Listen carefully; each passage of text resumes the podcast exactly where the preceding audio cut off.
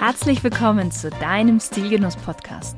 Der erste Podcast im deutschsprachigen Raum, der sich mit den Stilfragen des modernen Mannes beschäftigt.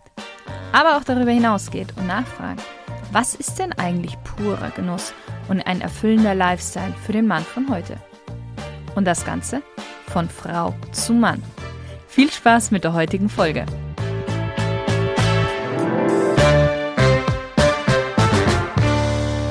Hallo lieber Stilgenusshörer. Ich bin mir sicher, dir ist das auch schon aufgefallen. Vor allem diesen Winter. Es rennen mittlerweile so viele Menschen in Funktionskleidung rum, sogenannte Techwear. In den vergangenen Jahren wurde der Ruf nach Techwear immer lauter. Dabei sind die Brands, die diese Mode anbieten, den meisten noch ziemlich unbekannt. Diesen Trend gibt es schon länger. Eigentlich so lange, dass es gar kein wirklicher Trend mehr ist. Und die Diskussion wird immer größer, warum die Menschen eigentlich keinen Geschmack mehr haben, warum die klassischen Bekleidungsstücke immer mehr den funktionellen weichen. Daher schauen wir uns das heute mal genauer an und ergründen so ein bisschen die Ursachen dafür. Techwear jagt keinen Fashion-Trend hinterher. Und hier liegt die Ironie. Sie wurde selbst zum Trend. Eigentlich steht Funktionalität im Vordergrund. Wir werden gleich etwas näher darauf eingehen. Aber mittlerweile schauen auch viele Marken darauf, dass ihre Techwear trotz aller Funktionalität auch ästhetisch und modisch ist. Somit fällt auf den ersten Blick nicht immer sofort auf, dass es sich bei den Kleidungsstücken tatsächlich um Techwear handelt, da viel dem ähnelt, was aus der Mode bereits bekannt ist. Was ist Techwear? Also Techwear zeichnet sich insbesondere durch ihre Nützlichkeit aus. Das heißt, sie richtet sich nach dem, was ihre Zielgruppe braucht und definiert sich dann durch Performance und Komfort. Techwear brauchst du, wenn du Polarexpeditionen machst, wenn du den Himalaya besteigst oder wenn du eine Gletscherschlucht erkunden möchtest. Somit ist verständlich, dass wir hier Materialien finden, bei der höchste Qualität gepaart ist mit fortschrittlicher Technologie, wasserabweisend, flexiblem Einsatz, luftdurchlässig, Feuchtigkeitstransport, mh, mm, wärmend auch bei minus 30 Grad, ein perfekter Sitz. Die Ursprünge der Techwear lassen sich bis in die Anfänge des Bergsteigens und des Abenteuersports im Freien zurückverfolgen. So in den 1930ern begannen Bergsteiger Kleidung und Accessoires aus synthetischen Materialien wie Nylon und Polyester zu tragen. Diese Stofflichkeiten waren leichter und haltbarer als die damals herkömmlichen Stoffe. Aber diese Bergsteiger gingen noch einen Schritt weiter. Tragen war ihnen nicht genug, denn die bekanntesten Outdoor-Brands wurden tatsächlich von Extremsportlern gegründet. Denn wenn diese, diese Extremsportler, durch die Antarktis gewandert sind oder steile Felswände erklommen haben, dann mussten sie ihrer Ausrüstung einfach zu 100 Prozent vertrauen können. Genauso wie heute noch. Und sie haben sich gedacht, dann forsche ich doch selbst mit meiner Erfahrung, die ich so mitbringe und entwickle selber Kleidung, die genau das hat, das abhaben kann und mich unterstützen kann. Mit dem Ziel, später bessere Ausrüstung als alle anderen Marken zuvor herzustellen. So, dabei sind natürlich diesen Firmen ähm, Innovation, Qualität, Langlebigkeit besonders wichtig. Alles drei Dinge, die wir zum Beispiel bei Fast Fashion nicht unbedingt finden. Warum? Naja, weil die Entwicklung sehr, sehr teuer ist, weil Qualität in der Produktion sehr teuer ist. Und daher ist auch Techwear am Ende im Verkauf einfach teurer. Ein Beispiel, eine normale Winterjacke kostet zwischen, wir sprechen jetzt nicht von irgendeiner besonderen Marke, aber von einer vernünftigen Qualität, die kostet zwischen 150 und 300 Euro. Die meisten Techwear-Winterjacken starten erst so ab 350, 400 Euro. Jetzt stellt sich natürlich die Frage, warum immer mehr Menschen in unseren Gefilden in der Stadt, wenn sie zur Arbeit gehen oder zur Uni, ähm, Techwear tragen, obwohl diese Kleidung um einiges teurer ist und obwohl sie vollkommen überpowered ist für die Stadt. Wie so viele Streetwear-Phänomene beginnt auch dieser Trend unter anderem in New York. Seit den 70ern erblüht hier die Graffiti-Kultur und mit ihr das Racking. Racking bedeutet the act of taking something which belongs to another person without right or permission, especially from large expensive stores, generally done as a hobby. Also eigentlich ein anderes Wort für Ladendiebstahl aus Spaß. Die Graffiti-Kids in New York stahlen erstmal nur Sprühdosen, kamen dann aber ganz schnell auf die Idee, dass man damit doch auch das Taschengeld aufbessern könnte. Mit fünf geklauten Sprühdosen macht man jetzt nicht so den Reibach, also muss was Teureres her. Kleidung, teure Kleidung. Außerdem konnte man sich ja auch einen Teil der geklauten Kleidung selbst behalten. Reich aussehen, ohne reich sein zu müssen. Auch wenn die Marken das damals nicht so gefreut hat, aber gerade Marken wie Polo Ralph Lauren wären wahrscheinlich ohne diese Diebesbanden nie Teil der Streetwear-Szene geworden. In den 90ern kamen New Yorker Banden darauf, Outdoor-Stores auszurauben und Wrecking eröffnete eine ganz, ganz neue Zielgruppe. Damals waren Jacken von North Face richtig teuer. So eine Jacke hat das Taschengeld wirklich gut aufgebessert. Und die Jacken stießen damit auch auf großes Interesse. Denn was jetzt so für den Himalaya gut ist, wird auch für den äh, Graffiti-Künstler, ähm, den Drogenhändler und wer sonst noch so im Underground unterwegs ist, in der Nacht, im Winter, in den Straßen von New York genau das Richtige sein. Da, wo die Drogen- und Graffiti-Szene unterwegs ist, sind natürlich auch die Rapper nicht weit. Und es hat nicht lange gedauert und die ersten Rapper wurden in North Face-Jacken gesichtet. Wir sprechen hier von der ganz, ganz klassische North Face Jacke, diese Puffer Jacket mit den dicken Logo links vorne. Napsi Jacket, so heißt das Modell. North Face fand seinen Weg in die Musikvideos, in die Songtexte von Rappern, in Interviews. Eine North Face Jacke zu tragen war ein Statement. Auch in Deutschland hatte Bushido Anfang 2000 auf der Bühne North Face getragen.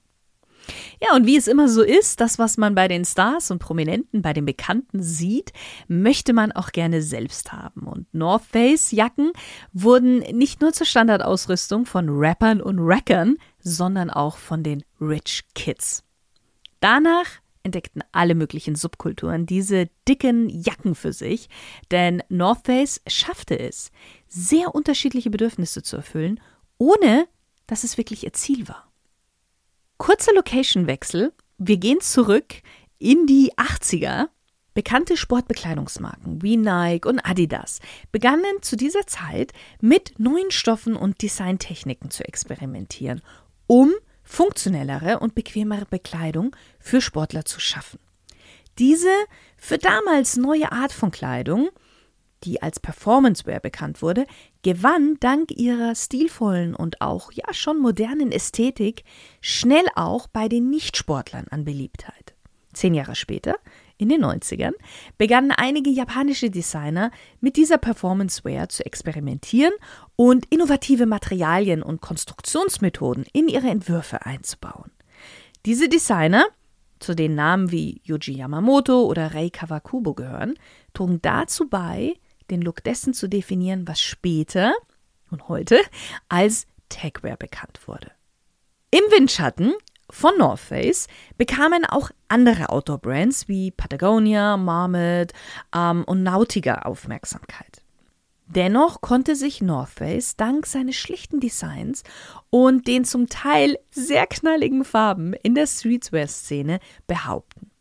Es gab und es gibt auch heute noch die klassische schwarze Jacke, aber es gibt diese knallig rote Jacke, knallig gelb, auch so ein Klassiker. Äh, es gab die Jacke und gibt sie auch heute noch wirklich in knallig violett, in blau und und und. Und dann hatte North Face einen ganz, ganz cleveren Schachzug gemacht. Und zwar haben sie in Hip-Hop-Magazinen Anzeigen geschaltet was natürlich ihren Wert und ihren Verkauf noch mehr ankurbelte. Aber noch ein anderer wichtiger Punkt hat dazu beigetragen, dass Techwear so beliebt wurde. Und zwar eine Firma namens Gore-Tex. Gore-Tex wurde 1959 gegründet, war aber lange nicht wirklich erfolgreich und auch nicht bekannt. Hm, Gore-Tex hat ja eine sehr, sehr dünne Membran entwickelt aus Teflon mit winzigen Poren. Diese Membran sorgt dafür, dass Kleidung atmungsaktiv ist und gleichzeitig aber auch wasserfest. Das heißt, es kann atmen nach außen, aber es kommt keine Feuchtigkeit von außen nach innen. Ende der 70er steckte die NASA auf ihrer ersten Space Shuttle Mission mit der Raumfähre Columbia Astronauten in Raumanzügen, die aus Gore-Tex-Fasern hergestellt wurden. Jetzt muss man sagen, dass für den Schutz der Astronauten im Weltraum natürlich kompromisslose Leistungsstandards gelten. Ja, und nachdem im Weltraum alles gut funktioniert hat, fühlte sich dann auch Gore-Tex mm, ja in der Lage oder bereit für sein Versprechen an die Welt. Und dieses Versprechen ist dieses ganz, ganz berühmte Guaranteed to Keep You Dry Versprechen. Und das hatten sie zukünftig seit den 1989ern auf ihrer Kleidung und warb auch mit dieser Produktgarantie. Und ja, mit dieser Technologie wurde Gore-Tex zum Qualitätssiegel schlechthin. Ja, und wer nutzte diese Membran und das dazugehörige Label auf seiner Kleidung? North Face. Und somit kam auch Gore-Tex in vielen Rap-Texten dann vor. Und sobald Dinge in diesen Texten Anwendung finden, dann ist das eine Aussage. Denn dann haben diese Dinge eine wirklich wichtige Bedeutung in dieser Szene. Und Gore-Tex wurde auch im Streetwear-Look immer beliebter. Man kleidete sich ganz, ganz bewusst damit, beziehungsweise mit den Marken, die ein Gore-Tex-Logo auf ihrem Produkt hatten. Und das war wiederum das Sprungbrett für viele andere Marken, die bis heute starker Konkurrent von The North Face in der Streetwear-Szene sind. Unter anderem Arc'teryx. Arc'teryx wurde 1989 von David Lane in Vancouver unter dem Namen Rock Solid gegründet und zwei Jahre später umbenannt. Für seinen zweiten Namen, Arc'teryx, hat er sich von den Fossilen des Archosaurier Archaeopteryx inspirieren lassen. Ja, und obwohl Arc'teryx später ins Leben gerufen wurde als The North Face ähm, und die ganzen anderen Techwear-Unternehmen, konnte sich Arc'teryx dank Erfindungen wie wasserdichte Reißverschlüsse und spezielle Klettergurte innerhalb einer Dekade an die Spitze der Outdoor-Branche katapultieren. Kommen wir zurück zu den Wreckern. Auch für diese war die Arc'teryx-Jacke viel lukrativer als North Face, da sie viel dünner als eine North Face war und man gleich mehrere gleichzeitig aus dem Laden mitnehmen konnte. Außerdem kostete eine Arc'teryx-Jacke gut 500 Euro mehr als eine North Face Puffer Jacket. Auch heute ist das noch so. Und damit fand auch diese Marke ihren Weg in den Streetwear-Style. Abseits von den Bergen und Gletschern wurde Arc'teryx aber zukünftig weniger mit schneebedeckten Gipfeln und eher mit Kriminalität assoziiert. Das geht so weit, dass manche Fans heute sogar mh, mm, sagen, für Arc'teryx bezahlt man nicht. Also auch bis heute sind immer noch Arc'teryx-Geschäfte ein beliebtes Ziel von Überfällen. Und auch im Rap hält sich die Assoziation von Outdoor-Bekleidung mit Kriminalität und Graffiti. Aber wieso hat mittlerweile so gut wie jede High-Fashion-Brand, angefangen von Prada über Gucci bis hin zu, ich glaube sogar Dior, eine Kollektion, die nur so nach Techwear schreit? Dass Funktionskleidung für Gebirgstouren und Kletterwände heute so stark im Trend ist, hat aber tatsächlich nichts mit der New Yorker Graffiti-Szene zu tun. Es gibt zum Beispiel das Münchner Label Akronym. Gegründet wurde das Label 1994 von Michaela Sachenbacher und Errolson Hugh. Als unabhängige Designagentur fingen sie an. Im Fokus stand Funktionsbekleidung mit Stil und Technologie. Heute ist Akronym eine Marke, die bekannt ist für ihr wirklich vielseitiges Design und hochinnovative Kleidungsstücke. Errolson Hugh hat übrigens auch Gore-Tex überhaupt dazu überredet, Lizenzen nicht nur an Funktionskleidung, sondern auch an Streetwear zu vergeben. Und dann gibt es ja auch noch die japanischen Designer. Du erinnerst dich, sie hatten ja Anfang der 90er schon mit Performance-Wear experimentiert und die gingen dann sogar einen Schritt weiter und hatten schon seit Anfang 2000 äh, Gore-Tex-Membranen in ihren Streetwear-Brands inkludiert. Und daher gehört in Japan Outdoor und Fashion schon viel, viel länger zusammen. Hm, wir sprechen hier von Marken wie Snow Peak, Montbell oder Burton. In den USA scheint der Trend aber erst so richtig explodiert zu sein, als der Journalist Jason Chen 2017 einen neuen Begriff für diesen urbanen Style erfand: Gorbcore. Mit dem Titel First Came Normcore, Now Get Ready for Gorbcore schrieb er einen Artikel darüber, wie er immer mehr junge New Yorker beobachtet, die Outdoor-Kleidung im Alltag tragen. Ohne auch nur im geringsten etwas mit Bergsteigen oder Polarexpeditionen zu tun zu haben. Kurz zur Begriffserklärung. Normcore ist ein Modetrend, der sich an alle Geschlechter richtet und durch unauffällige, durchschnittliche Kleidung auszeichnet. Als Normcore-Kleidung gelten alltägliche Casual-Kleidungsstücke wie T-Shirts, Kurzarmhemden, mm, Hoodies, Jeans oder Chinohosen. Als Weiterentwicklung von Normcore ist Gorbcore eher funktional ausgerichtet und auch ein bisschen ugly, hässlich. Du erinnerst dich vielleicht, letzte Woche hatte ich ja auch mal von dem Ugly Sneaker gesprochen. Muss es aber nicht sein. Gorb ist übrigens eine Art Studentenfutter aus Amerika für Wanderer. So eine Mischung aus Rosinen, Nüssen und M&M's. Sehr, sehr beliebt bei den Kindern. Der Gorbcore-Hype nahm dann ganz, ganz schnell an Fahrt auf. 2019 sah man schon die ersten wichtigen Leute mit Arcturix und Co. auf der Pariser Fashion Week. Und 2020 schickte der mittlerweile verstorbene Virgil Abloh die beiden Hadid-Schwestern in Arcteryx über den Laufsteg seiner Show für sein Label Off-White. Aber auch The North Face war noch mit von der Partie, denn The North Face kann und konnte immer wieder Hype für seine Supreme-Kollaborationen, wie zum Beispiel mit Gucci, generieren. Heute richten sich die Kollektionen von The North Face eher an Fashion-Enthusiasten als an Extremsportler. Auch Arcturix hatte kleinere Kollaborationen mit Jill Sander oder Palace zum Beispiel. Aber ja, bleibt seinem Kerngeschäft einfach treu und orientiert sich weiterhin an die Wünsche seiner Kernzielgruppe, die nach wie vor in den Bergen ihren Kick suchen. Denn Arcturix hat etwas sehr, sehr gut erkannt, was auch dann der Design-Vizepräsident von Arcturix in einem Interview mal bekannt gab. In dem Moment, in dem wir uns umorientieren und versuchen, die Streetwear-Welt anzusprechen, werden wir sie verlieren. Dass Arcturix sich nicht allzu sehr um die neuen Fans kümmert, bringt der Marke dadurch auch ein sehr, sehr authentisches Image ein.